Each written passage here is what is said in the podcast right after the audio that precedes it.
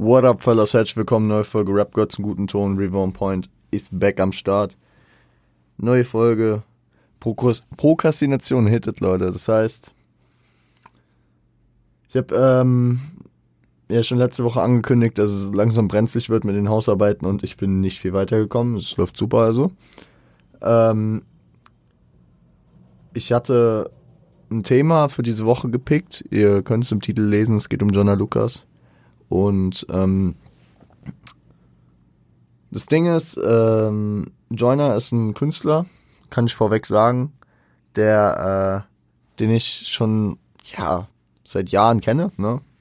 Also allerspätestens seit, seit Lucky You mit Eminem 2018 war er komplett auf dem Radar bei mir, aber ich würde auch schon behaupten, dass ich gewisse Sachen vorher schon bekommen habe, vor allem aus seinem Tape äh, 508, 507, äh, 2209.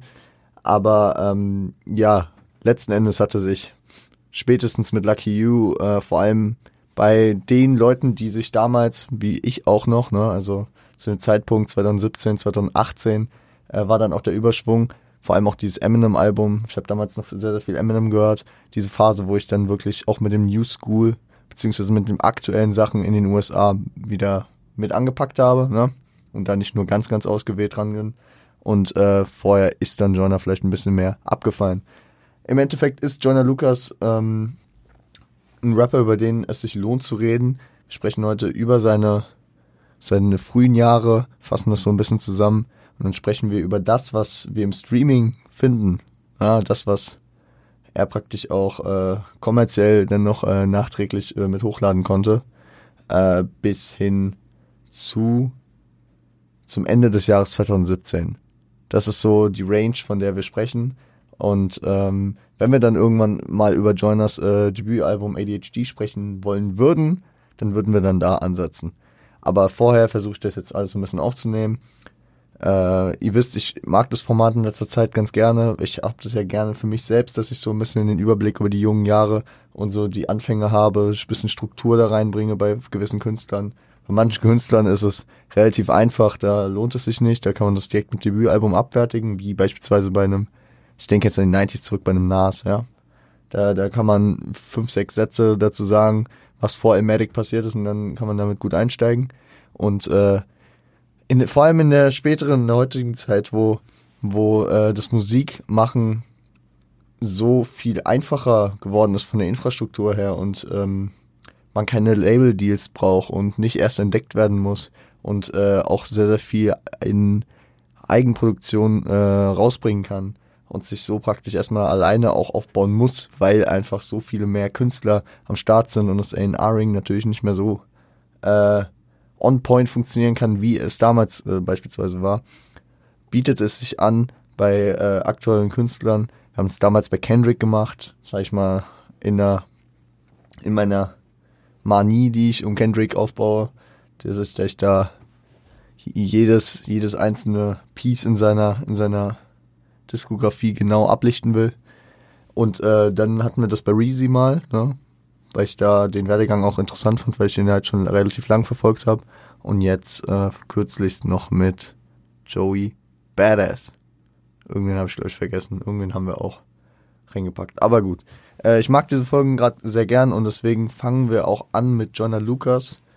Äh, Joyner Lucas aka Gary Maurice Lucas Jr., der am 17.08.1988 in Worcester ich bin mir immer unsicher, weil die, die, die ähm, Briten sagen Booster. Ich weiß nicht, ob die Amis das Worcester nennen, weil ich weiß, dass äh, in New York, im Bundesstaat New York gibt es die Stadt Rochester und vielleicht sagen die auch Worcester, vielleicht sagen die Worcester, ich weiß es nicht genau. Äh, ist auf jeden Fall die Hauptstadt von äh, dem Bundesstaat Massachusetts äh, an der East Coast auf jeden Fall. Massachusetts, der Staat, wo auch Boston liegt, also auch nicht so weit weg von New York. Begann 2007, äh, vielleicht auch ein bisschen früher, aber 2007, sag ich mal, äh, Sachen auch zu droppen unter dem Namen G-Storm und änderte jedoch bald seinen Namen in Future Joiner. Mm, zusammen mit seinem Cousin, der sich äh, Cyrus the Great nannte, bildeten sie die, das Duo Film School Rejects und droppten über die kommenden Jahre mehrere Tapes. 2007 unter also zum einen äh, Workshop, The Greatest Mixtape of All Time. Äh, am 5.12.2008 droppte zu dem Midnight Movie.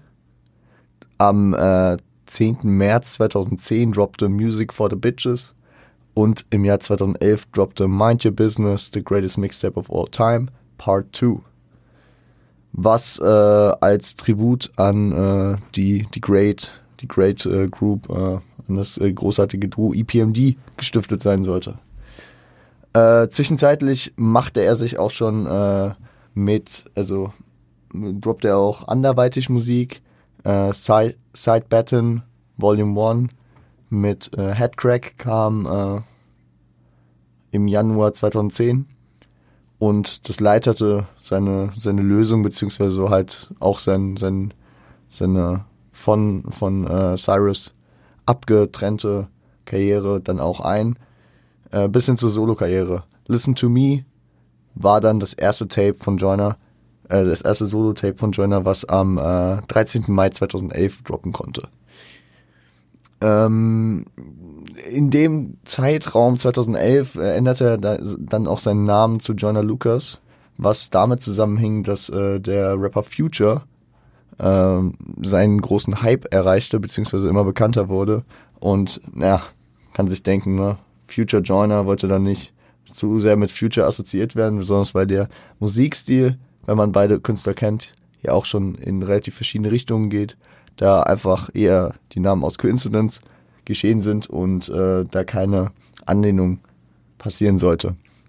Ich finde Joyner Lucas aber auch einen coolen Namen. Joyner, ich weiß gar nicht, woher er den Joyner hat. Also er ist ja nicht sein, keiner seiner drei Namen, seine drei Vornamen. Lucas, der sein Nachname, das passt. Ich meine, er hat seinen Sohn später aber auch Joyner genannt. Was ich sehr, sehr interessant finde. Ähm, am 2. September 2013 droppte dann äh, sein zweites Solo-Tape, nämlich Low Frequency Oscillators, L LFO, auch äh, gern abgekürzt.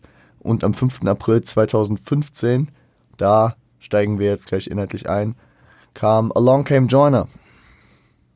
Ähm, was so ein bisschen und man muss, man muss sagen, die, die beiden Tapes, über die wir jetzt gleich sprechen werden, die sind, die sind schon sehr, sehr starke Tapes. Sehr, sehr, also das sind nicht einfach nur irgendwie Song-Bundles, wo, wo du irgendwelche Free-Tracks zusammengefasst hast, wie viele Mixtapes ja funktionieren und wie das halt auch Sinn ergibt bei Künstlern, die, sag ich mal, erstmal ihren Erfolg äh, erreichen wollen. Aber Joyner hat hier gefühlt eigentlich schon Alben gedroppt. Und äh, früher war mir das auch nicht ganz klar, dass es keine Alben sind, aber ey, sie sind hier als Tapes gelistet und ich dachte, klar hätten, hätte ich äh, hier auch alleine Along Cam Joiner schon eine eigene Folge widmen können.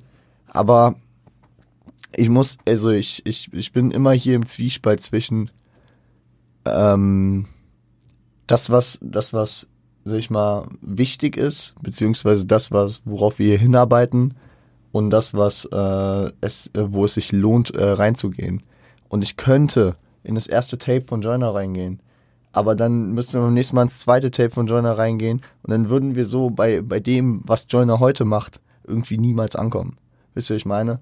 Deswegen, wenn, wenn ihr irgendwelche, wenn ich irgendwelche Projekte in solchen Zusammenhängen dann mal zu kurz anschneide oder irgendwelche Sachen, ähm, sag ich mal, wenn ihr irgendwo nochmal Nachholbedarf habt, dann könnt ihr mir da gerne was sagen, dann kann ich mir da was überlegen, ja. Kann ich da irgendwo nochmal vielleicht nochmal eine extra Folge zu machen oder so.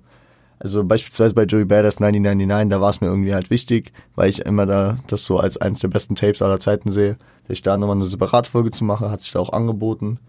Ähm, und hier spreche ich jetzt über zwei Tapes. Ähm, zunächst einmal über Long Came Joiner, was konzeptuell so aufgebaut ist, dass äh, Joiner praktisch als Alien auf die Erde kommt und äh, ja, so ein bisschen, so ein bisschen die Erde erkundet und ein bisschen seine Issues auch mitkriegt, ne?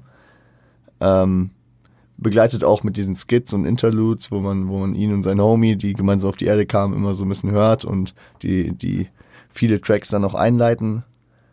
Äh, und er porträtiert halt seine Issues, seine Wünsche und die Begebenheiten um ihn, um ihn herum. Äh, ebenso ähm, ergibt das Scheme mit, der, mit dem Alien-Dasein und mit dem Außerirdischen halt von dieser Superiority, also von dieser Übergestelltheit gegenüber anderen Künstlern, äh, schon wieder gut Sinn. Also das Scheme ergibt Sinn. Erinnert mich, also hat mich sehr, sehr an DNA von Genetik erinnert. Dieses Jahr 2013 auch so dieses Album-Scheme komplett auf diese Alien-Schiene getragen haben. Ähm, ja.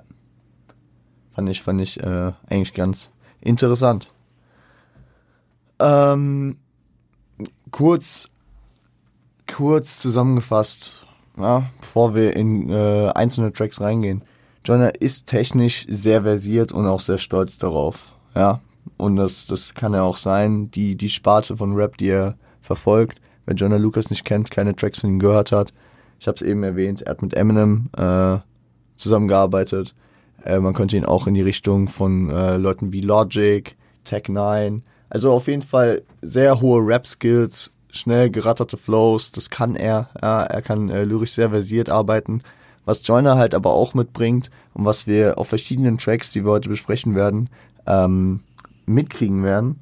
Oder wenn ihr, wenn ihr euch die anhört und ich kann es heute jedem nur empfehlen, sich äh, gewisse Tracks anzuhören oder zumindest abzuspeichern, wenn es gerade nicht der Modus ist. Äh, er bringt irgendwie so eine Emotionalität, in seine Storyteller und in die Geschichten, die er erzählt, mit rein, die ja wenig Leute matchen können. Ja, er schafft das auf eine ganz eigene Art, schafft das auf eine Art, mit einer Emotionalität umzugehen, die ich beispielsweise bei einem Eminem, der ja einer der Greatest of All Time ist, nie gesehen habe. Eminem hat dieses Rhyme Skills und diese, also Eminem ist einer der besten Lyricists of All Time. Aber wenn es um diese, um diese Melancholie oder um Emotionalität, um gewisse Gefühle vermitteln geht, dann kickt ihn Joiner da auf jeden, äh, kickt Joiner ihn dann auf jeden Fall nochmal. Was jetzt aber auch gar nicht hier groß als Eminem das gewertet sein soll, kann man auch dazu sagen, sowohl sagt Eminem aus, dass Joiner einer der krassesten der aktuellen Zeit ist, äh, als auch sieht äh, Joiner Eminem als einen seiner größten Einflüsse neben auch Künstlern wie Jay-Z unter anderem.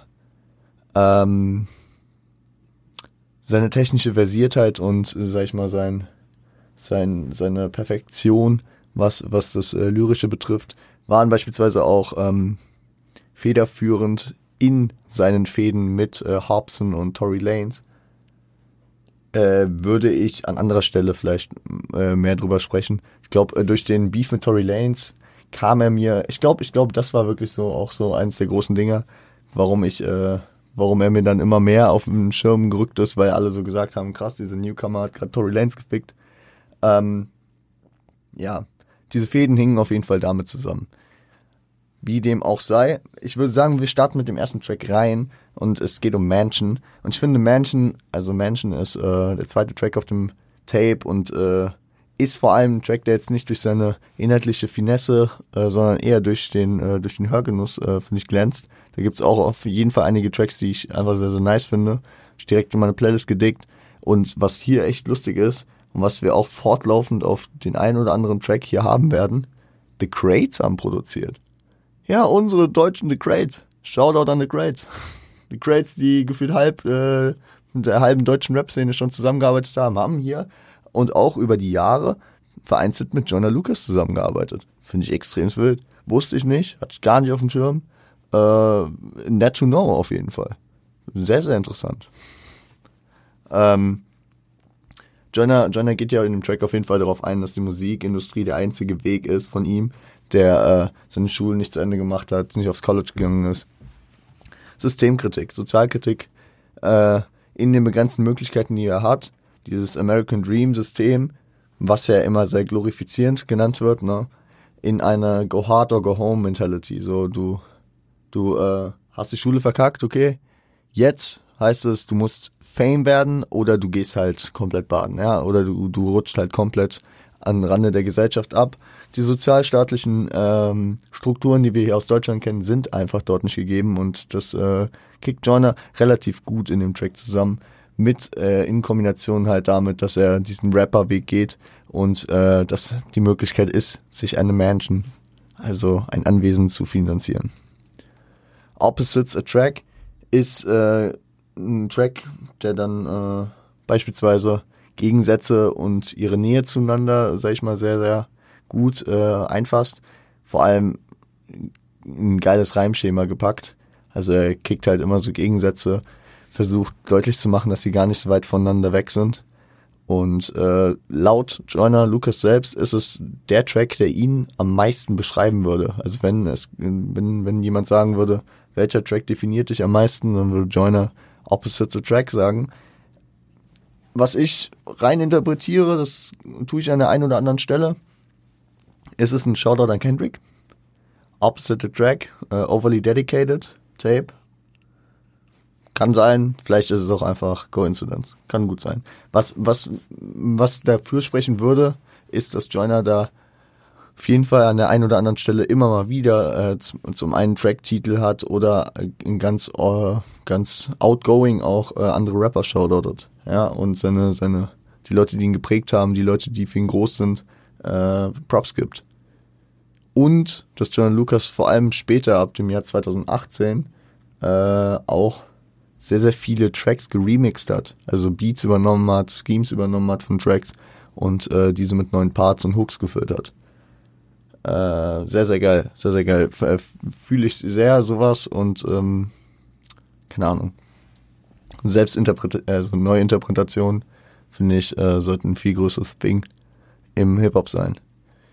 Äh, WWJD, aka What Would Jesus Do, ist dann Storyteller und da können wir schon mal reingehen, Alter. Was ein geiler Storyteller über einen Kriminellen, der äh, sich immer wieder in der Richtigkeit seines Handelns hinterfragt und was, was er halt macht und wie er vorangeht in seinem Leben und sich immer wieder mit der Frage konfrontiert, was würde Jesus tun? Also, sag ich mal, seine, Han seine Handlung versucht äh, vor seinem Glauben zu verantworten und ähm, am Ende kommt es auf ihn zurück an de, in der Situation, als er mit einer verheirateten Frau äh, von deren Ehemann erwischt wird und äh, dem Mann beschwichtigend versucht noch zu fragen, ey, überleg, wie du handeln willst, was würde Jesus tun? Und äh, das Ganze ein, ja, ein roughes Ende nimmt. Ohne jetzt auszusprechen, was man sich schon vielleicht denken kann. Checkt es auf jeden Fall gerne ab. What would Jesus do? Krasser Track. Äh, Half Ninja. Ja, ähm, bei Joiner kommt nochmal genau raus, ähm, warum wir die Endbombe nicht droppen, werden wir später nochmal ausführlicher drüber reden. Äh, in Half Ninja spricht er auf jeden Fall über seine, ich nenne es mal Tweener-Position, also die Position, die er als halb afroamerikanischer Typ hat. Ja, also seine, äh, seine Mutter ist weiß und sein Vater ist schwarz und er ist als Halbschwarzer praktisch in einer Zwischenposition, wo er von den Weißen als schwarz angesehen wird und von den Schwarzen als weiß. Das, was ich äh, vor allem auch in Deutschland immer von den Leuten höre, die irgendwie äh, ausländische Wurzeln haben, Migrationshintergrund haben, dass die hier als Ausländer gesehen werden und wenn sie irgendwie äh, in das Land ihrer Wurzeln kommen, immer als die Deutschen gesehen werden. Ist, ist eine Position, mit der sich viele Leute nicht auseinandersetzen, was viele Leute nicht auf dem Schirm haben, dass verschiedene Schattierungen von Haut auch einen Unterschied machen und dass nicht jeder Schwarze immer als schwarz wahrgenommen wird und nicht jeder Weiße als weiß. Und dass es dann vor allem auch wieder diese Komponente hat von wo, wo, wo haben wir das, gab bei Kendrick, als wir über Good Kid, Mad City gesprochen haben, dass äh, Kendrick sich nicht einer Gang angeschlossen hat und damit alle gleich als Feinde hatte wenn du, wenn du, sag ich mal, in Anführungszeichen voll schwarz bist, dann äh, bist du wenigstens, äh, es ist alles gerade ein äh, Anführungszeichen, bist du wenigstens komplett akzeptiert bei denen und aufgenommen und wirst nicht von denen ausgestoßen, als weil du zu weiß bist. Und äh, wenn du komplett weiß bist, dann wirst du von den Weißen aufgenommen und wirst von denen nicht ausgegrenzt. In, in der sehr überspitzten äh, Rassendenken getriebenen äh, Gesellschaft, die leider in den USA und leider auch äh, überall auf der Welt immer noch ähm, viel zu großes Thema ist, ist das natürlich eine sehr, sehr beschissene Position, mit der sich Joyner hier auseinanderzusetzen weiß und, sag ich mal, auseinandersetzen muss. Ähm, Rassismus generell immer bei Joyner ein großes Thema. She knows ist ein äh, Track, wo, und den habe ich hier noch reingenommen, wollte ich auch nur kurz drüber sprechen, äh, zeigt einfach, dass Joyner nicht nur das Moralapostel und der Saubermann ist, der immer alles gut macht und immer der, der die, die großen Reden schwingt, sondern hier geht's auch darum, und das ist auch eine Komponente, die bei ihm an der einen oder anderen Stelle immer gut durchkommt, äh, dass er auch Fehler macht und sich auch immer nicht gut verhält. Ähm, hier geht er, ähm, hier geht's vor allem darum, dass er durch seine sexuellen Triebe äh, das Girl, mit dem er eigentlich sehr glücklich ist, äh, immer wieder betrügt und sich halt dafür hasst eigentlich. Ja, auch ein Thema, was was ich sage das jetzt viel zu häufig, aber das spricht halt auch für eine sehr sehr äh, versierte und eine sehr sehr ja gefestigte äh, Agenda, die ein Künstler hat. Wenn ich immer sagen kann, darauf kommen wir später noch zurück oder das wird äh, so ein manifestes Thema bei einem Künstler, wenn man nicht äh, irgendwie verschiedene Standpunkte immer switcht oder verschiedene Themen immer neu anreißt, sondern seine Punkte vertritt, seine Punkte aus einer Persönlichkeit fasst und diese dann versucht in Form der Kunst zu repräsentieren.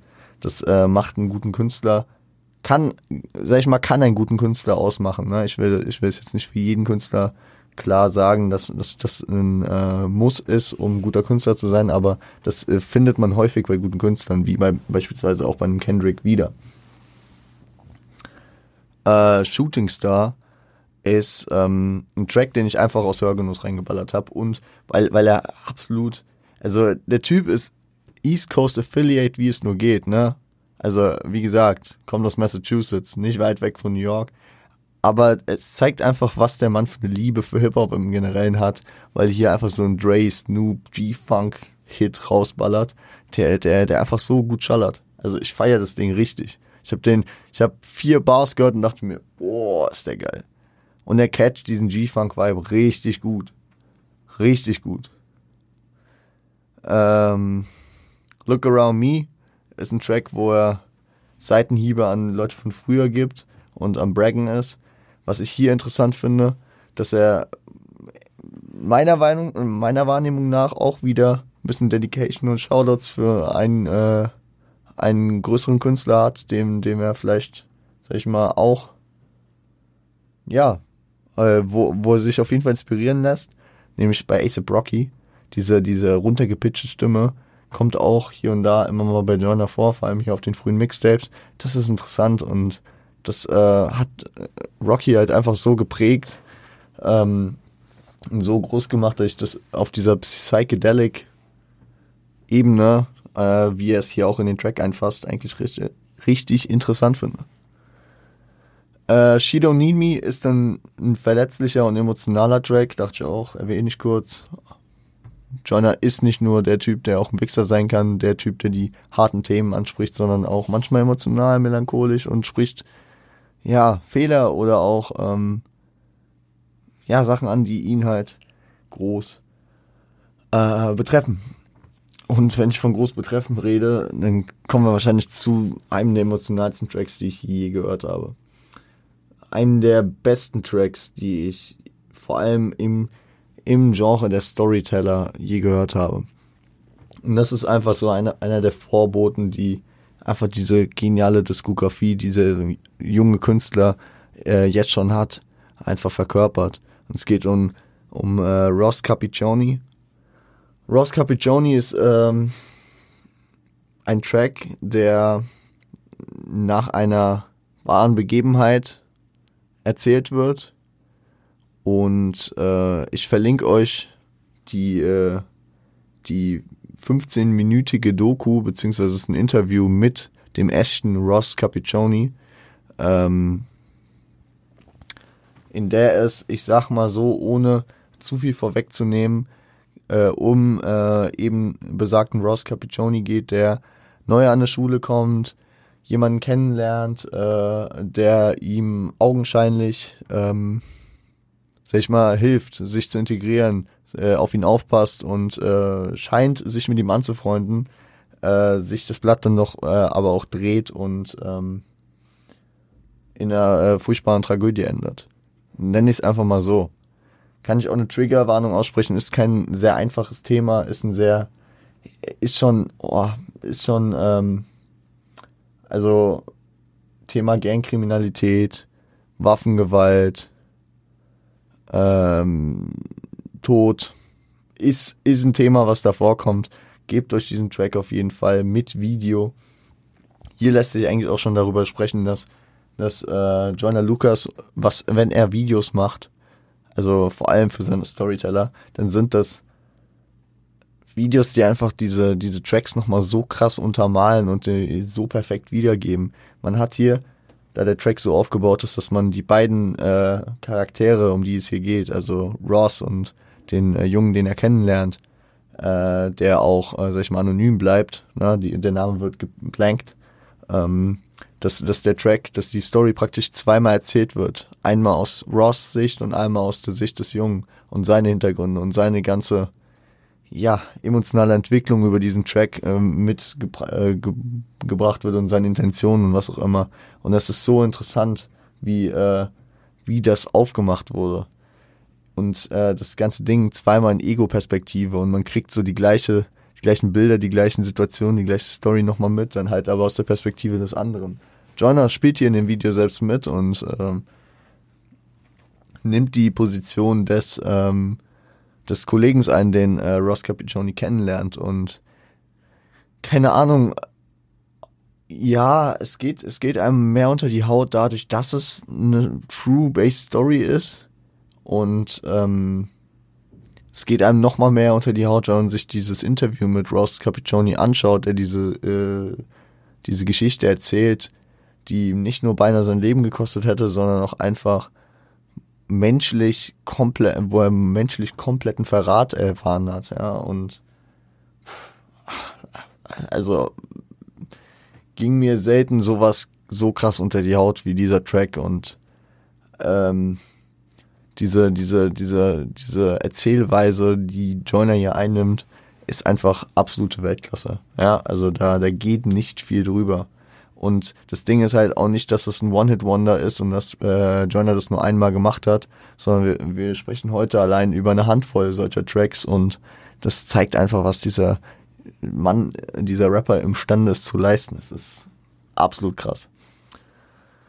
Rock Bottom ist dann wieder ein Track, wo ich eine Anlehnung ganz klar an einen Autumn Great sehe, nämlich an Eminem. Rock Bottom auch ein Track auf Snoop Shady LP. Ähm, und hier rekapituliert er seine ärmlichen Verhältnisse in der Vergangenheit. Ja, wollte ich dennoch erwähnt haben. Don't Shoot, aka Dear America, wie er auch genannt wird, der Track, ist dann ein Track, der nicht unbedingt so ein, das Narrativ Storytelling, äh, Storytelling hat, aber, aber auf jeden Fall auch sehr, sehr tiefgründig und ernst mit sehr, sehr persönlichen Themen aufkommt. Waffengewalt, Brut äh, Polizeibrutalität. Wenn man, wenn man über die, die großen Tracks um dieses Thema spricht, dann hört man häufig This is America, Childish Gambino, hört man äh, All Right von Kendrick Lamar, äh, hört man Fuck You Trump von äh, Nipsey Hussle. Aber, aber auch dieser Track, und deswegen wollte ich ihn hier auf jeden Fall nicht unerwähnt lassen, ist ein absolut true-based inhaltlicher Track, der diese Thematiken, die einfach viel zu präsent leider immer noch sind. Nicht die Thematiken, sondern, sag ich mal, die Begebenheiten dahinter, dass, dass diese Problematiken immer noch so groß sind, dass es einfach nur ein Trauerspiel ist. Und ja, er, er spricht seinen steigenden Hass auf das System an, Burn the Flag Down, dieser Patriotismus, den äh, äh, Amerikaner eigentlich ausmachen und den Amerikaner stolz vor sich hertragen, dass der immer weiter schwindet bei ihm, weil das System äh, ihn einfach nur unterdrückt und ihn damit halt auch fertig macht. Und warum soll er hinter so einem System stehen? Spricht Leute wie äh, Martin Luther King und Malcolm X an. For, for obvious reasons. Spricht aber auch Leute wie Emmett Till, Sean Bell, Mike Brown, äh, Trayvon Martin und äh, Eric Garner an Leute, die, sag ich mal, unter Polizeibrutalität, unter äh, sehr rassistischen Vorurteilen ähm, gelitten haben, teilweise auch gestorben sind. Ähm, später, sag ich mal, paar Jahre später hätte man wahrscheinlich noch Namen wie ähm, George Floyd mit reingeworfen, unter anderem.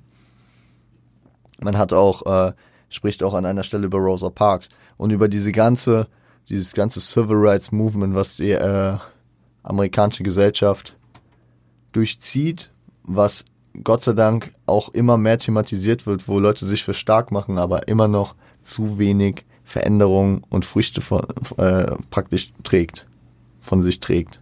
Ja. Auch Obama wird nochmal angesprochen, der im Grunde auch nichts verändern konnte.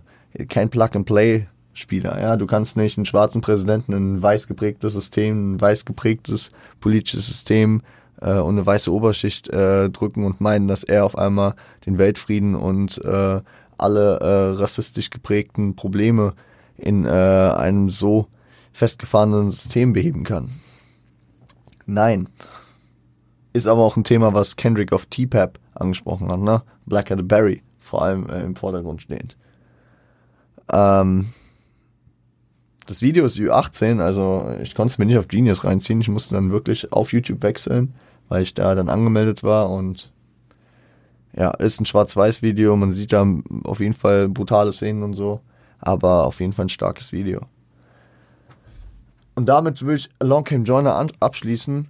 2015 war er dann auch noch Teil der BET Cypher, war ursprünglich nur für einen Online-Part angefragt, aber weil er den so abgerissen hat, war er dann auch bei der Live Cypher dabei und ähm, hat auf jeden Fall sehr, sehr hart geballt. Am 2. Dezember 2015 kam dann Happy Birthday als, äh, ja, Non-Album-Track, ohne Promo, ohne nix. Ähm, einfach ein Free-Track der ja auch ein starker Storyteller ist. Ja, also ihr merkt es, ich komme mir gar nicht daraus weg, diese, diese inhaltlich tiefen Dinge anzusprechen. Ja. Und äh, wir haben sehr, sehr viel Input hier heute in dieser Folge. Das stimmt schon. Ich sage, ich, ich äh, nenne euch am Ende nochmal vielleicht die, die Tracks, wo ich wirklich sage, Leute, die müsst ihr euch nochmal geben, äh, wenn ihr in dem Modus seid, dass ihr solche Musik gerade vertragen könnt, ja. Ähm, ich muss auch sagen, das hat mich die letzten paar Tage, die ich hier dieses Skript geschrieben habe und mich nochmal sehr, sehr deutlich mit damit auseinandergesetzt habe, mir die Videos angeschaut habe, die Lyrics mir durch den Kopf gehen habe lassen. Das, das, das, das, das nagt an einem, das zerrt an einem. Aber auf eine Art, wie, wie es das auch tun sollte, weil es halt einfach Probleme sind, mit denen man sich auseinandersetzen muss. Ja, und nur weil wir hier in Deutschland sind, heißt es das nicht, dass wir frei davon sind und dass die Probleme nur da drüben in den USA sind und wir nichts dagegen machen können. Nein. Deutschland hat genau die gleichen Probleme, wenn auch in anderen Ausmaßen, weil hier vielleicht Waffengewalt nicht so groß ist, äh, weil, weil vor allem die äh, Gesetze nicht so strukturiert sind oder weil ähm, die Geschichte halt auch andere Konflikte äh, mit sich bringt, ja.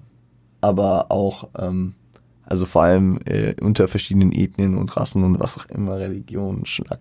Also es ist halt, es, nur weil wir hier sind, heißt es nicht, dass ähm, das uns nicht betrifft. Happy Birthday ist dann aber ein Track, der sich nicht um rassistische Vorurteile und Rass äh, die Problematik von den politisch rassistisch eingefahrenen Systemen sind, sondern ist eine sehr konfrontative Auseinandersetzung mit äh, seinem unbiologischen Kind. Das, ähm, also es ist eine, es ist nicht auf äh, realer, also nicht on, based on true story, sondern es ist ähm, nicht aus seinem eigenen Leben, sondern halt äh, eine Story, die er aufbaut, äh, in der er glücklich mit der Mutter zusammen ist, die sie ihn betrügt und spät rauskommt, dass äh, der Sohn gar nicht sein Sohn ist.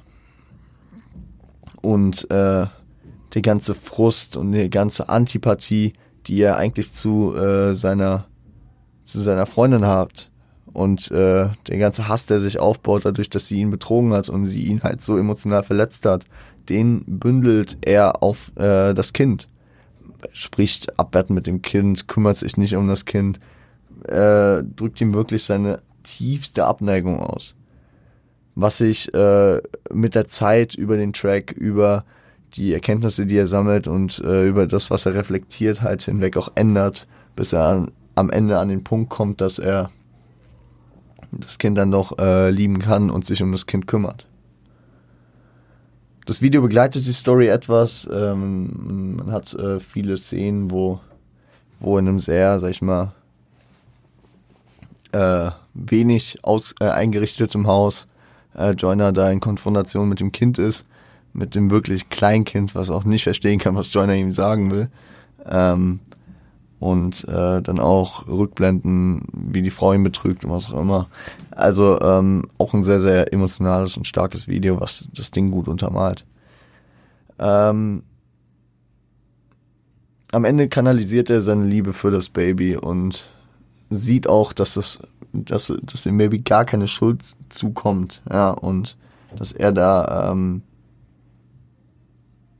ja, das anders verarbeiten muss. Am 23. März 2016 kam dann erneut ein Free Track, nämlich Say Hello to Adele. War äh, nach der Single I'm Sorry, die schon vorher kam, über die wir im Tape-Kontext reden werden, äh, sag ich mal, der Einstieg in den Rollout zu seinem neuen Tape äh, 508, 507, 2209, was er unter anderem, also was wirklich seine Handynummer damals war. Und äh, ja, hier braggt und ballt, er äh, gibt viele Shots an andere. Ist, ist sehr, sehr gutes, äh, sehr, sehr gutes Einstiegmaterial für so ein Rollout, ja. Adele hat diesen Status, äh, den Joyner will, den Joyner claimt und deswegen will dann die, äh, sag ich mal, auf die Ebene kommen, dass er Adele Hallo sagen kann, ne? So auf die gleiche Ebene kommen. Das, ja, ist so das Ding. Wir haben eben schon drüber gesprochen, 2016 war dann auch das Jahr für den Rollout von 508, 507, 2209 äh, mit, den, mit der Single I'm Sorry und dem Atlantic Records Signing, was äh, im September bekannt gegeben wurde. 2017 kamen dann noch die Singles Ultrasound, Just Like You und Winter Blues und am 16. Juni 2017 droppte dann das Tape. Ging mit seiner Telefonnummer baut auch ein bisschen auf äh, dem Konzept des äh, Tapes auf, dass Leute, dass äh, ja, dass man eine Interaktionsmöglichkeit als Fan hatte, dass man bei der Nummer anrufen konnte und auf die Voicemail Sachen sprechen konnte, die er dann mitunter auch, glaube ich, eingebaut hat. Äh, oder ja, auf jeden Fall baut er auch das das Konzept des Albums so auf, dass zwischen dem einen oder anderen Track dann auch Voicemails abgespielt werden, um, um das Thema überzuleiten für den nächsten Track. Finde ich sehr, sehr interessant. Dass man hier eine äh, Suizid-Hotline hört, da eine Großmutter, die mal wieder einen Call will, da ein, eine, eine Liebhaberin, die äh, gerade nicht weiß, was sie tun soll. Und verschiedene, verschiedene ähm, Sachen, die halt den konzeptuellen Bogen halt immer gut spannen können. Hat auch so ein bisschen was von Good Cat Sadie, wo, wo halt immer Kendricks Mutter ihm auf den AB spricht äh, und wissen will, wann er wiederkommt. Und der Vater mit seinen Damen aus. Egal. Ähm, das Tape kann man kurz zusammen, zusammenfassen, beschreibt viele Ups und Downs, die momentan bei ihm abgehen, beschreibt viel Inhaltliches, aber auch wieder ein paar kon konzeptionelle Banger, die wir auf jeden Fall noch ansprechen müssen. Ich trinke ganz kurz einen Schluck, gib mir eine Sekunde.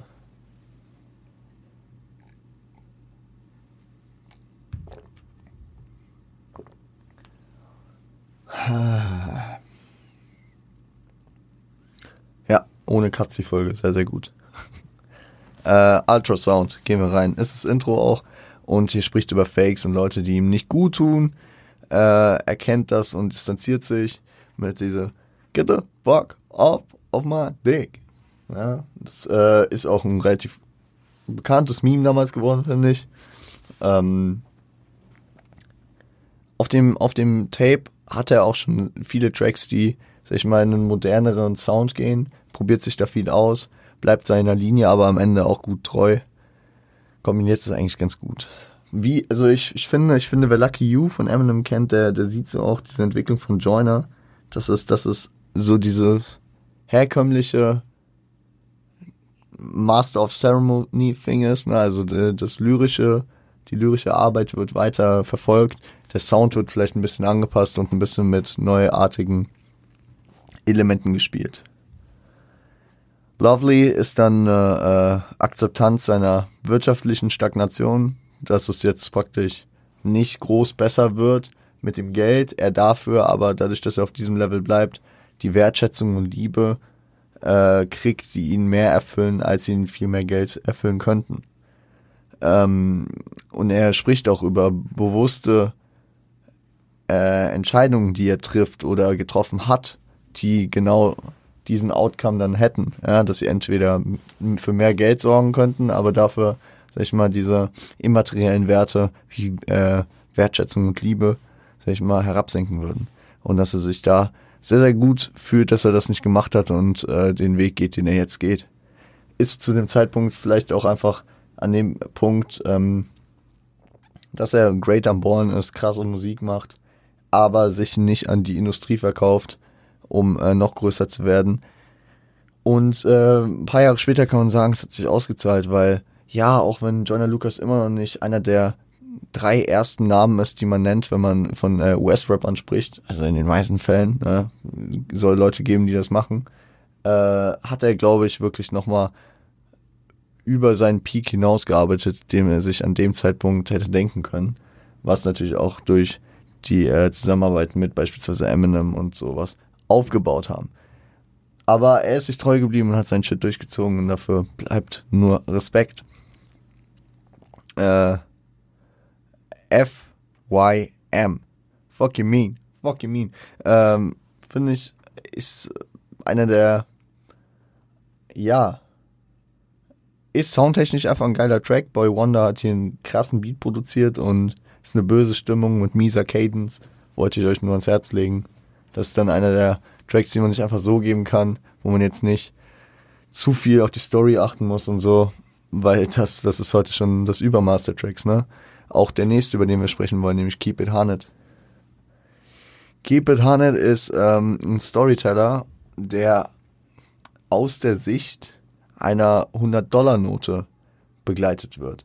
Also er wird nicht aus, aus dieser materiellen Perspektive erzählt, wie es beispielsweise bei Nas, I Gave You Power, äh, aus der Sicht der Waffe getan wird. Also der, äh, der Dollarschein hat keine Emotion oder wird nicht praktisch mit dessen Augen wird es nicht gesehen, sondern äh, die Narration wird, äh, sag ich mal, von außen, ja, allmächtig, allmächtiger Erzähler, der allwissende Erzähler, sorry, nicht allmächtig, allwissende, auktorieller Erzähler, äh, erzählt diese Story, wie dieser 100-Dollar-Schein seinen Weg findet. Von einem Typen, der gearbeitet hat, der ihn sich vom ATM abholt, zum Drogendealer, bei dem er Pillen kauft, äh, zu einer Stripperin, die er geil findet, wo er noch seine Nummer drauf kritzelt, äh, von der Stripperin, die irgendwas davon auch wieder bezahlt.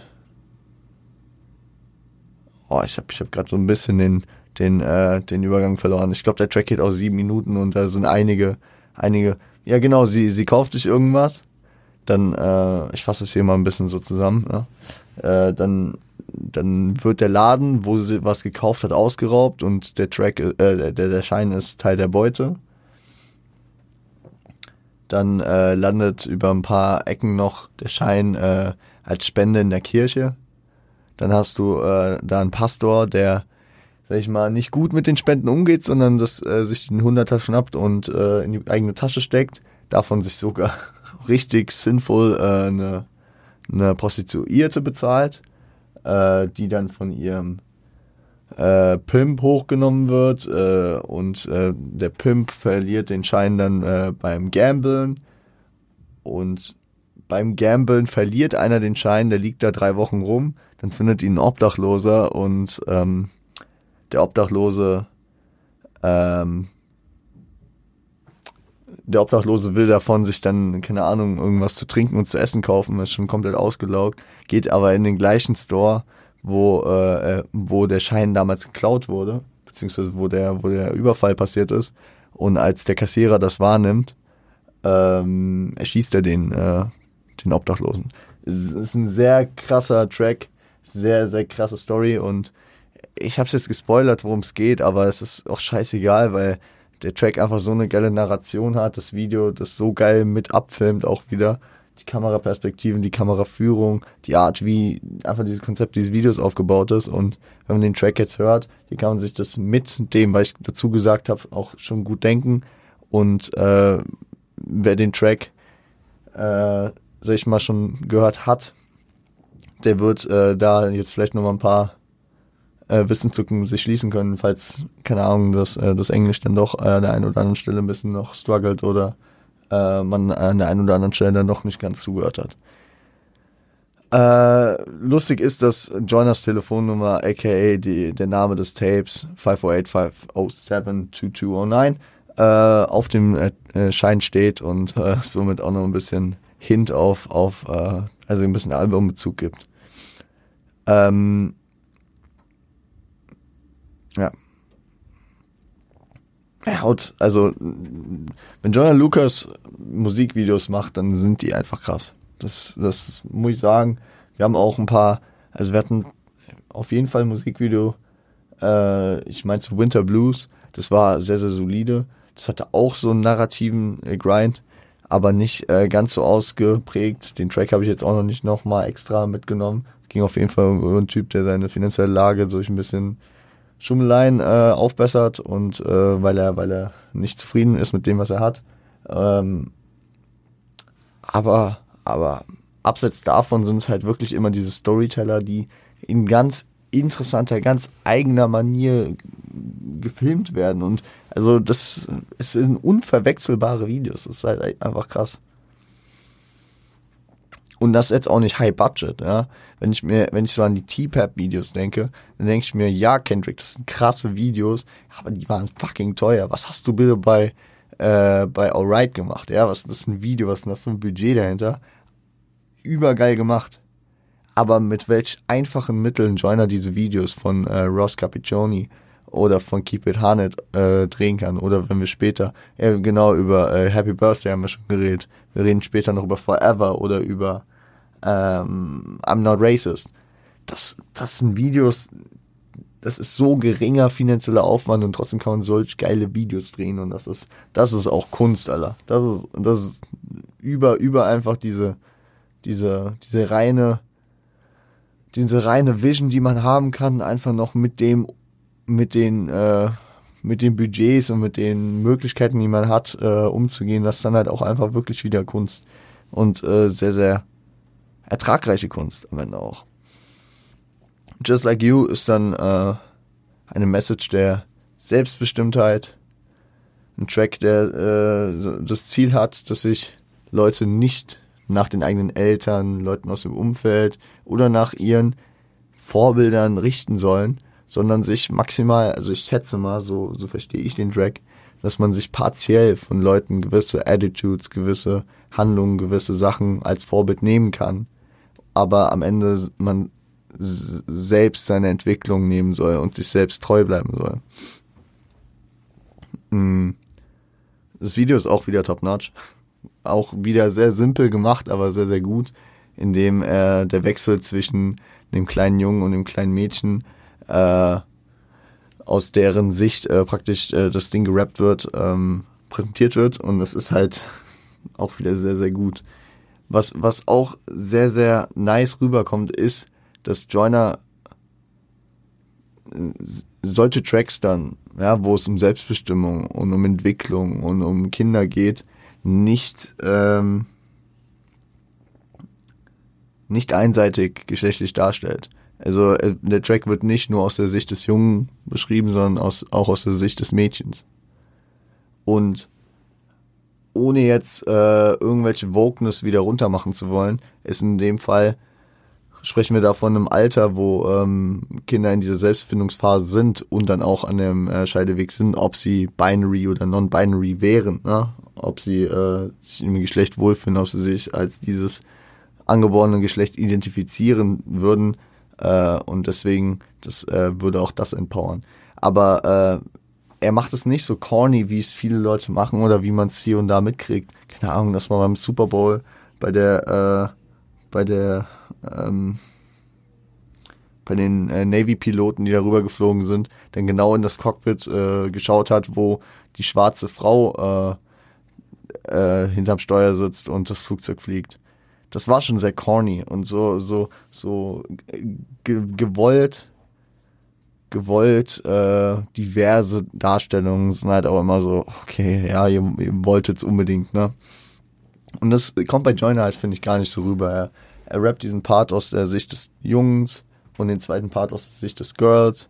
Und es kommt fucking authentisch rüber, auch wenn, auch wenn äh, er praktisch aus der Sicht des Mädchens äh, Sachen äh, rappt, die zumindest ähm, gesellschaftlich geprägt nicht äh, die Themen sind, äh, um die sich er wahrscheinlich einen Kopf machen würde.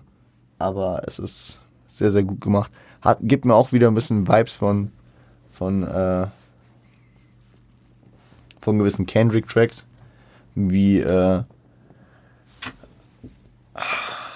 Sing About Me I'm Dying of First, wo äh, er auch den einen Part aus der Sicht von Keishas Schwester rappt. Ähm, macht Joyner auf einem anderen Track, über den wir gleich sprechen, auch nochmal. Just Because ist äh, auch ein cooler Track, den ich irgendwie sehr, sehr gut getten konnte, wo er, wo er äh, über die Zeiten spricht und die Zeiten halt vermisst, in denen er und sein Girl Sachen einfach so gemacht haben. Warum haben wir das gemacht? Just because. Einfach weil. Weil wir es gemacht haben. Just because. Ähm, und das, das thematisiert halt so dieses anfängliche Verliebtsein in einer Beziehung, was sich irgendwann früher oder später dahin entwickelt, dass man Routinen entwickelt und ähm, und äh, alles so ja egal wie schön Sachen sind routinierter verändern die sich und äh, man muss man muss dann entweder an den Punkt kommen, dass man das akzeptiert oder das immer so ja, angehen, dass, dass man da immer noch, sag ich mal, eine gewisse Würze mit reinfindet. Ne? Ist auch hier wieder äh, mit gepitchter Stimme gearbeitet. Sehr nicer Vibe, finde ich ein sehr cooler Track. Er fadet sehr, sehr lang und das fällt bei Joyner generell auf. Der Junge macht sehr, sehr lange Tracks, sehr, sehr lange Tapes mit einer hohen Tracklist und deswegen schreckt es mich häufig auch davon ab, äh, einfach zu sagen, ich kick jetzt ein Joyner-Tape rein, weil es geht anderthalb Stunden. Und das ist dann halt schon echt anstrengend. Ich kann es euch sagen, wir reden heute nicht drüber. Äh, Joyner hat 2020 seine erste EP rausgebracht. Und diese fucking EP, eine EP, eine Extended Play, ein, ein kurzes Piece, ne? Bei vielen Leuten gehen EPs sieben Minuten und machen da vier Tracks drauf. Joiners EP ging fucking 40 Minuten. Das ist bei manchen sind es zwei Alben. Frag mal Win Staples. Shoutout. Äh, Lullaby ist dann ein ein äh, Track aus der Perspektive eines Girls, die ähm, in drei Parts verschiedene Beziehungen äh, thematisiert, nämlich die Beziehung zu ihrer Mutter, die sie erst verhätschelt hat, Helikoptermam war und dann äh, starb und sie praktisch allein gelassen hat. Dann im zweiten Part über ihren Freund, der sich dazu entwickelt hat, äh, ähm, sie zu pimpen und äh, ihr Zuhälter praktisch zu werden. Und äh, im dritten Part ähm, über die Beziehung zu Heroin, was, äh, worin sie ihren Ausweg aus Problemen suchte und äh, worin sie sich verloren hat. Durch ähm, die gebrochenen Beziehungen, die sie immer wieder haben alleine dastehen lassen. Ist ein sehr, sehr interessantes Ding und sehr, sehr, ja. Was heißt relatable? Ich meine eher, alles, also diese ganzen inhaltlichen und thematisch äh, tiefen Tracks, die Joyner kickt, wirken nicht irgendwie so wie, ja, wo, wo, woher willst du es wissen oder ist schon ein bisschen corny, wie du das so aufgreifst oder äh, dass du dir das so anmachst, darüber zu reden, aber es wirkt alles eher so wie, der Mann weiß, wovon er redet. Und ich weiß nicht viel über Jonas Kindheit und das ist generell nicht viel über Jonas Kindheit bekannt. Aber der Junge kickt eine Menge hier und es wirkt so, als wüsste er, wovon er spricht. Äh, ich finde den Titel, also Schlaflied äh, übersetzt, finde ich sehr, sehr passend, ähm, weil es einfach die Konstante ist, dass äh, in den drei Parts jeweils um diesen Faktor der Geborgenheit geht, in dem man natürlich gut einschlafen kann. Ob es die Mutter ist, ob es äh, ein Freund ist, der äh, für einen da ist, soziales Umfeld oder dann am Ende Heroin, wo sich viele Leute, denen eben dieses äh, soziale Umfeld wegbricht, rein verlieren. Und ey, Leute, ihr könnt mir nicht sagen, dass der nächste Track nicht auch eine Anlehnung an einen gewissen Kendrick Lamar Duckworth wäre. Weil der Track heißt We Gonna Be Alright. Er heißt nicht We Going to Be Alright oder We Gonna Be Alright, er heißt We Gonna Be Alright, genauso wie Kendrick es im Track sagt. Ist wieder Crates produziert, Shoutout gehen raus an der Stelle. Und äh, ist eine harte Zeit in der Beziehung, um die es da geht. Ja, also es geht nicht wie bei Kendrick wieder um das Rassenthema und um die, egal was kommt, wir lassen uns nicht unterkriegen Mentality, sondern es geht um Beziehung. Auch ein äh, großer Pfeil auf dem Album. Jetzt müssen wir nochmal über Forever reden. Forever, wieder ein sehr, sehr tiefgründiger, krasser Track. Scheiße, wir sind schon fast bei einer Stunde. Tschüss. Äh, stellt euch drauf ein, es wird über eine Stunde. Äh, Forever ist ein Track, der so ein bisschen so strukturiert ist, beziehungsweise sich wieder, wie bei Happy Birthday, mit äh, einem Kind auseinandersetzt. Und äh, es ist wieder ein Track, wo Joyner sich angreifbar macht und sehr, sehr persönliche Aussagen und äh, sein tiefstes Inneres preisgibt praktisch. Und der Track ist wirklich an seinen Sohn gerichtet. Er spricht praktisch zu seinem Sohn, der zu dem Zeitpunkt noch zu klein ist, um zu verstehen, was Joyner ihm sagt. Er, jedoch hofft, dass er das, was er sagt, ihm später nicht übel nehmen wird, sondern ihm verzeihen kann und es so wertschätzen und ihn so wertschätzen kann, wie er ihn nun wahrnimmt. Weil er spricht über anfängliche Sorgen und Gedanken, als er wusste, dass er Vater wird. Und äh, die Gedanken, dass er nicht bereit dafür ist, dass sein Leben kaputt macht, dass er äh, wollen würde, dass sein, seine Freundin das Kind abtritt. Abtritt? Nicht abtritt. Abtreibt. Was abtritt? Ich, ich bin matsch im Kopf, ey. Ähm, und ist ein sehr emotional gestarteter Track wieder. Ich muss echt mal aufhören, dieses, dieses, diese Steigerungsform sehr immer reinzuwerfen. Es tut mir extrem leid. Mm. Er entschuldigt sich, hofft, dass sein Sohn es ihm verzeihen mag, was er, was er praktisch früher für Gedanken hatte zu der Zeit, als das Kind auf die Welt kam. Und ähm, in Kombination mit dem Video geht das gesamte Ding auch wieder komplett unter die Haut. Unsicher, äh, ich bin mir unsicher, ob da auch ein politisches Statement hintersteckt. Man hat im äh, Video protestierende Abtreibungsgegner. Ich sag mal so, die letzten Jahre haben da auf jeden Fall eine Entwicklung in der amerikanischen Politik nochmal gehabt. Ja, die, äh, die Abtreibungsgesetze wurden nochmal erheblichst verschärft. Ich weiß, glaube ich, also Abtreiben ist mittlerweile fast gar nicht mehr in den USA möglich und äh, ich weiß auch nicht, in welche Richtung ein e-, etwaiges Statement von Joyner da gehen würde. Das wurde nur sehr, sehr unterschwellig da mit den äh, Protestierenden am Straßenrand gezeigt. I don't know. Ich glaube, Joyner ist am Ende froh, dass er, dass äh, sein Kind nicht abgetrieben wurde. Aber ähm, keine Ahnung. Ich will jetzt hier keine allgemein politische Debatte darüber aufmachen. Generell Politik, großes Thema heute hier. Ähm, aber versuche mich jetzt nochmal ein bisschen kürzer zu halten, weil ich weiß, dass wir gleich nochmal ein bisschen ausschwenken müssen. Literally, literally, war wahrscheinlich einer der ersten Joyner-Tracks, die ich gefeiert habe, so damals. Auch, keine Ahnung, lag auch wahrscheinlich in meinem Alter damals und an den paar Bars, die ich verstanden habe, vor allem der Hook. I've been thinking with my dick. I can lie anymore. So this is my confession, I can lie anymore. Ja, ähm, ist auf jeden Fall etwas corny, weil der Track ist eine Unterhaltung zwischen Joyner und seinem Dick. Erstmal gut sacken lassen. Die Bedeutung wird klar, worum es geht. Es geht halt um seine sexuellen Triebe, die ihn immer zu Fehlern treiben, wie dass er fremd geht oder dass er fremd gehen will, dass er äh, ja sich danach äh, sehnt, sich auszuleben. Aber Bro, es ist wirklich sehr, sehr corny. Also, ey, Leute, das ist schon. Ich finde ich finde ich finde es ein bisschen schwierig. So, ja, du hast eine Unterhaltung mit deinem Dick. So, Bro, und machst darüber einen Rap-Text. Weiß ich nicht, Bro. Vor allem, dass er äh, am Ende um, um diesen Trieben und, sag ich mal, dem Willen des Dicks äh, nicht mehr nachzukommen, sich seinen scheiß Schwanz abschneidet. Ich find's, ich find's sehr, sehr, sehr, sehr komisch. Ist, ist wirklich sehr, sehr komisch. Vor allem auf so einem ernsten Tape, wo du, wo du diese ganzen ernsthaften Themen behandelst. Ich finde, das ist ja auch ein ernsthaftes Thema, aber das ist schon eine sehr, sehr skurrile Art, das äh, auszudrücken, ja, weil es ist auch so ein bisschen ins, ja, ins, ins Komische zieht, ne, so. Also die Message, die Message äh, rutscht ein bisschen durch dieses sehr, sehr gezweckte Scheme ein bisschen hinten runter, glaube ich. Und wir lassen es einfach mal so stehen. Weil der nächste Track geht wieder tief unter die Haut.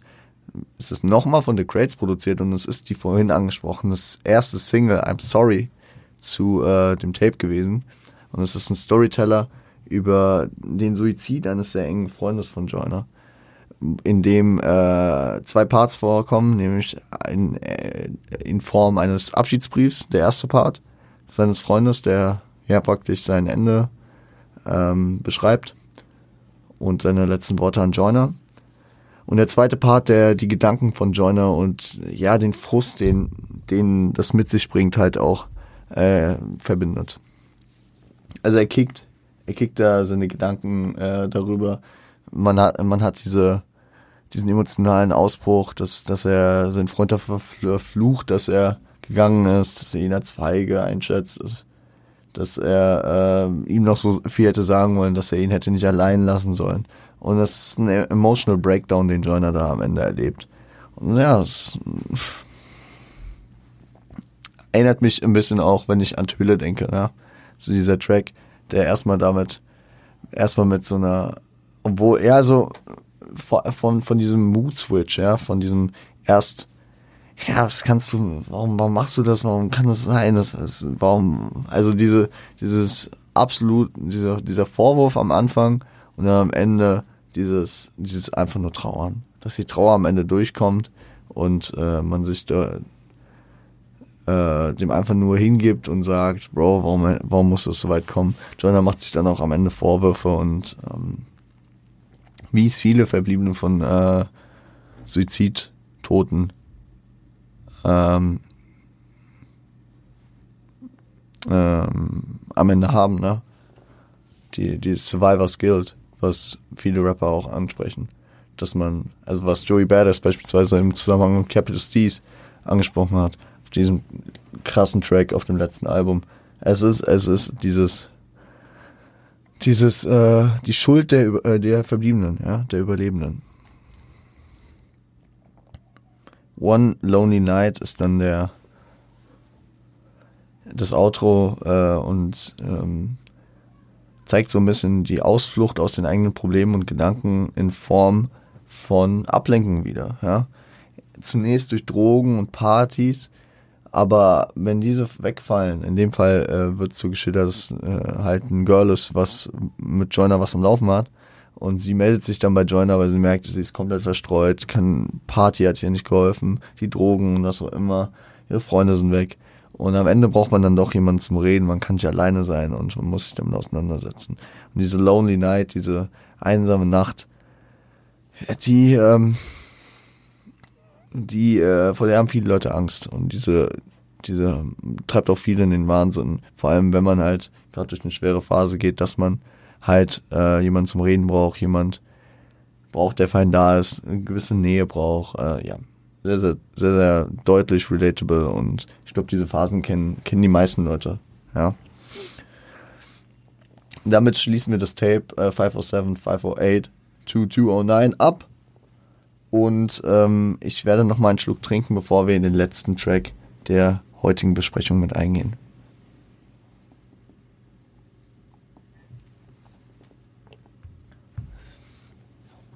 abschließend für das Jahr 2017. Ja, wir könnten noch über das äh, geplante Collabo-Tape mit äh, Chris Brown reden und die Singles, die ra rausgekommen sind. Kurze Zeit später, im Jahr 2018, hat äh, dann auch der die Ankündigung und das äh, und die ersten Singles kamen für das äh, Debütalbum ADHD würden wir alles äh, ansprechen, beziehungsweise dann auch größer thematisieren, wenn wir nochmal eine Jonah Lucas Folge machen. Wir sprechen heute nochmal über I'm Not Racist. Der Track kam am 28.11.2017 raus und äh, auch wieder begleitet von einem wahnsinnig guten Video. Ähm, und ich will jetzt auch nicht Step für Step über alles hier drauf eingehen. Wir sind jetzt schon über eine Stunde dabei und äh, ich finde, es sehr, sehr gut und sehr, sehr gut zu verstehen, verständlich, wenn man die Lyrics nochmal dazu braucht oder wenn man sich dafür interessiert, was Joyner dann nochmal genauer dezidiert anspricht, ich werde es auch gut nochmal zusammenfassen, ähm, hat Genius, und das verlinke ich euch auch neben der Doku zu Ross Capiccioni, ähm, bei Genius wirklich ein Line by Line ist er da durchgegangen. Geht elf Minuten und er kriegt ja dann gewisse Absätze Schritt für Schritt durch. Man sieht die Lyrics nochmal dazu und äh, dann sagt er zu gewissen Sachen halt nochmal was. Und der Track ist so aufgebaut, dass es um eine Aussprache zwischen einem konservativen Weißen und einem liberalen Schwarzen Mann aus Amerika geht. Die beide Teile einer Gesellschaft sind, die sich beide aber so fern sein, äh, die sich beide nur so fern sind, wie sie auch nur sein könnten. Themen wie Verallgemeinerung, Vorurteile, Cultural Appropriation und die Darlegung der eigenen Wahrnehmung sind ähm, zentral. Was wichtig in der, in der, im Aufbau dieses Tracks ist, ist, dass beide ausreden dürfen. Und äh, das die Grundlage dafür ist, dass sie am Ende sich so weit verständigen können, dass sie aufeinander zugehen können und diesen Konflikt angehen können. Offen, also um, um ihre, um ihre, um äh, ihre, um, um einen Kompromiss zu finden. Weil Verallgemeinerung ist ein großes Thema, vor allem von den Weißen geäußert, dass, dass äh, die Gesamtbevölkerung der Schwarzen in Anführungszeichen so und so wären. Dass sie sich so und so äh, verhalten würden und so und so äh, keinen Respekt hätten, dass sie sich, ähm, dass sie faul wären, dass sie auf die auf, auf den Kosten, also dass, dass sie sich auf den Kosten der der weißen hart arbeitenden Bevölkerung ausruhen würden und äh, beispielsweise keine Verantwortung für ihre Familie übernehmen würden, was auch immer, nur Drogen verkaufen äh, und ihren Style findet er ganz komisch und was auch immer.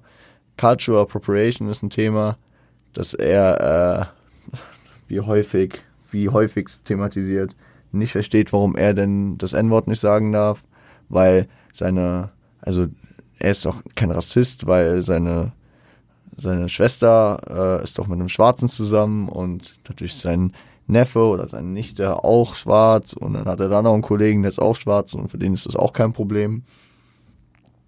Und man hört einfach minutenlang, wie er emotionalisiert seine sehr kruden, sehr vorurteilgeprägten und sehr, sehr, sehr überspitzten Aussagen und sehr, sehr, also wirklich, die wirklich die Aussagen, die nochmal ein paar Schritte rechts von äh, den äh, Republikanern gefühlt stehen, äh, runterrattert.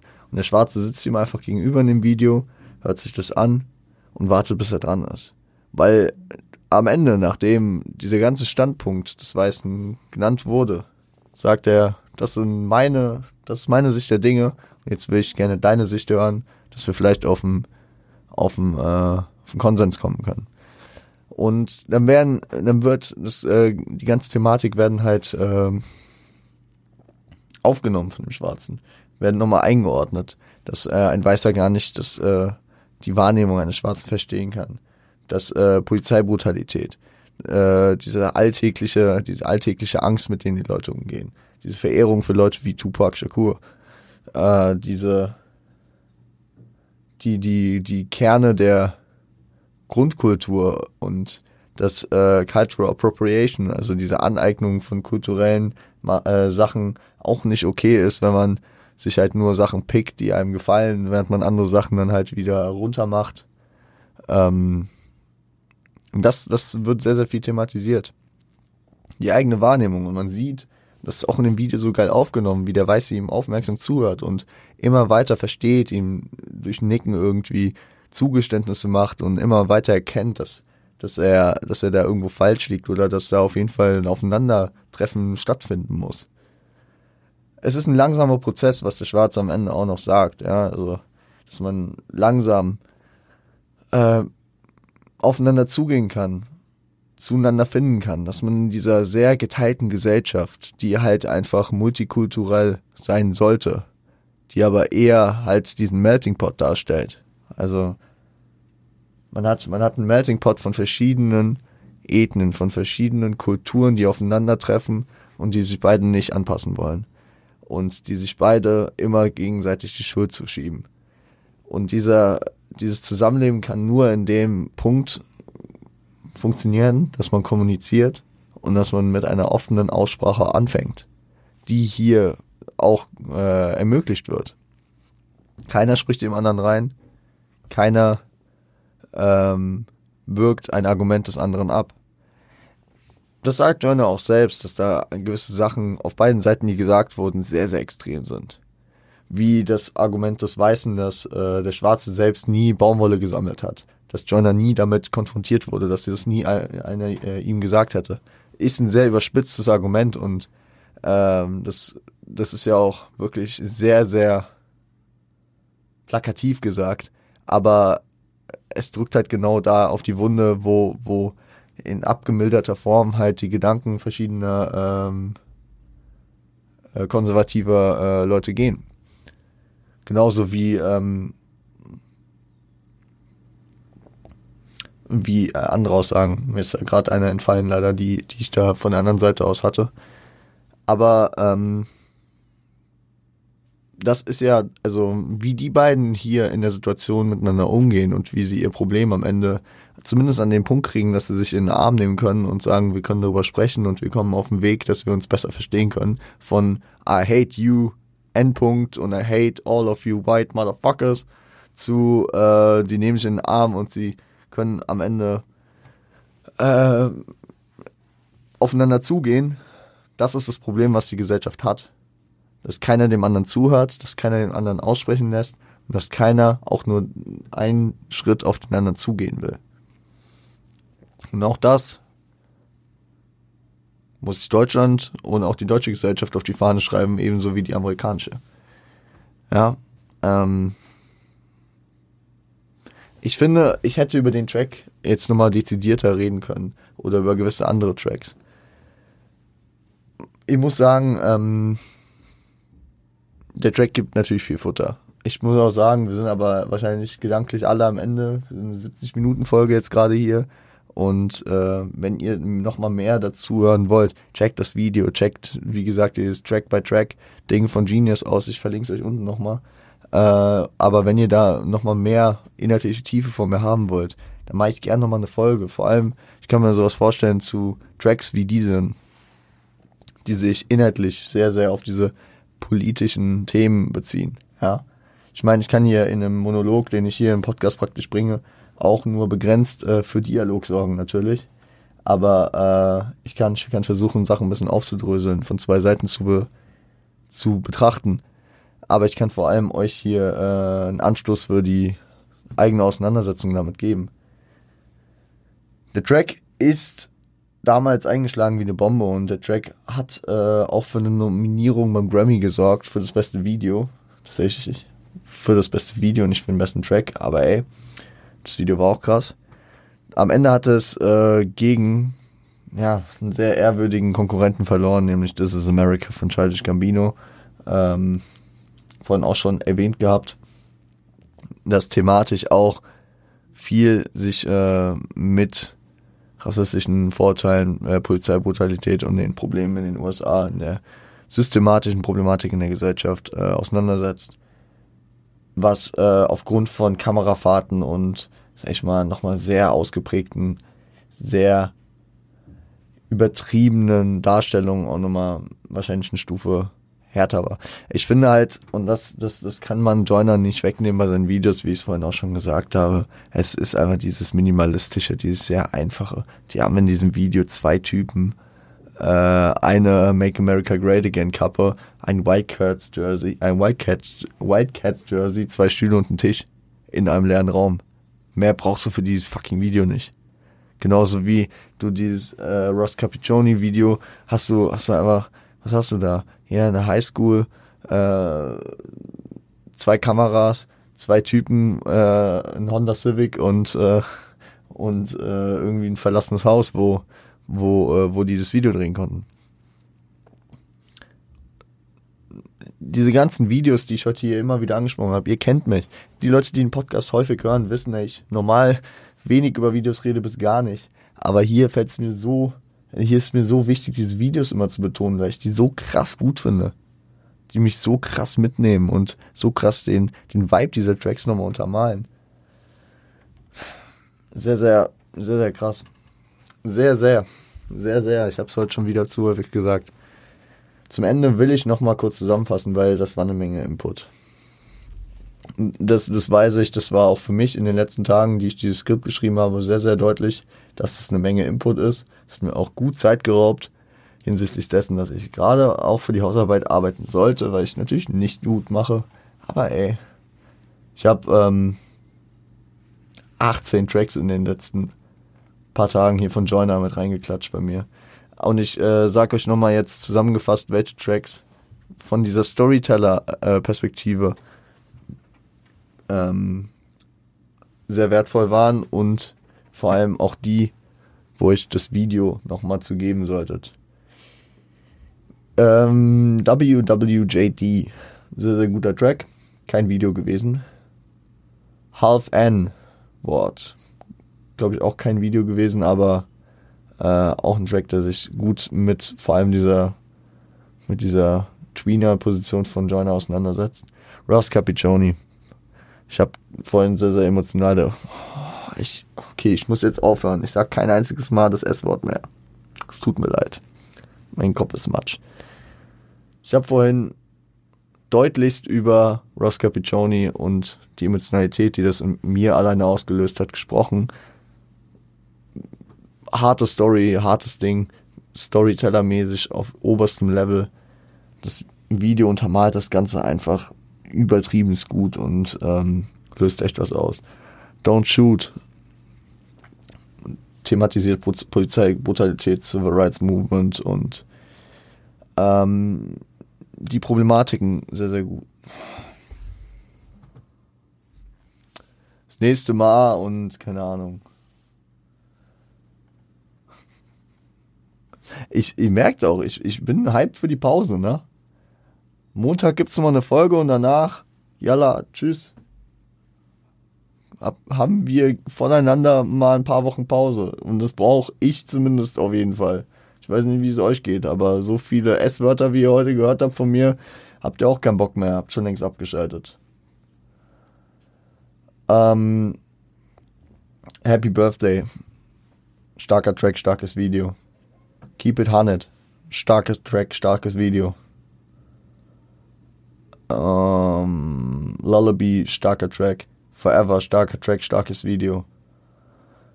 I'm Sorry, starker Track, berührendes Video und äh, I'm Not Racist. Kürzlich drüber gesprochen. Legendäres Video. Starker, starker Track. Ich mache gerade kein großes Outro mehr. Meine Stimme ist komplett gefickt. Ich muss das Ding schneiden und ich wollte eigentlich heute auch noch was für die Uni machen. Äh, ich danke euch für die Aufmerksamkeit. Ich hoffe, ihr nehmt ein bisschen was draus mit. Äh, Jonah Lucas wirklich ein Talent und ich habe ihn die letzten Jahre so ein bisschen aus den Augen verloren gehabt, was mir ein bisschen wehtut. Es kam ein bisschen, glaube ich, aus der Phase raus, dass ich irgendwann mein Eminem Overload hatte und dann auch diese ganzen Künstler wie Logic, wie Joyner, wie Tech9, wie Buster Rhymes, alles diese schnell geratterten Flows, ich konnte nichts mehr mit anfangen. Und vor allem die beiden Künstler Logic und Joyner, die sich halt wirklich sehr auf diesem ich habe es nur einmal gesagt, die sich äh, deutlich an Eminem orientieren und die, diesen Vibe in die New School mit adaptieren. Die beiden konnte ich dann wirklich fast gar nicht mehr hören und keine Ahnung. Ich habe das im Umfeld von äh, einem meiner besten Freunde immer mitbekommen.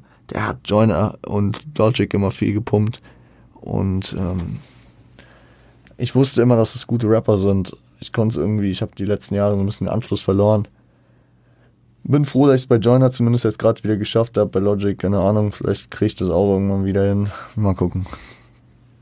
Bis dahin würde ich sagen, wir hören uns am Montag nochmal wieder. Ich ähm, gehe mir jetzt erstmal den Mund ausspülen. Nach so viel. Nach so viel Reden, Alter. Ich bin, ich bin, ich bin washed out, wie schon lange nicht mehr nach einer Folge. Hat aber auch mit viel Emotionalität in der Folge zu tun. anstrengende Woche.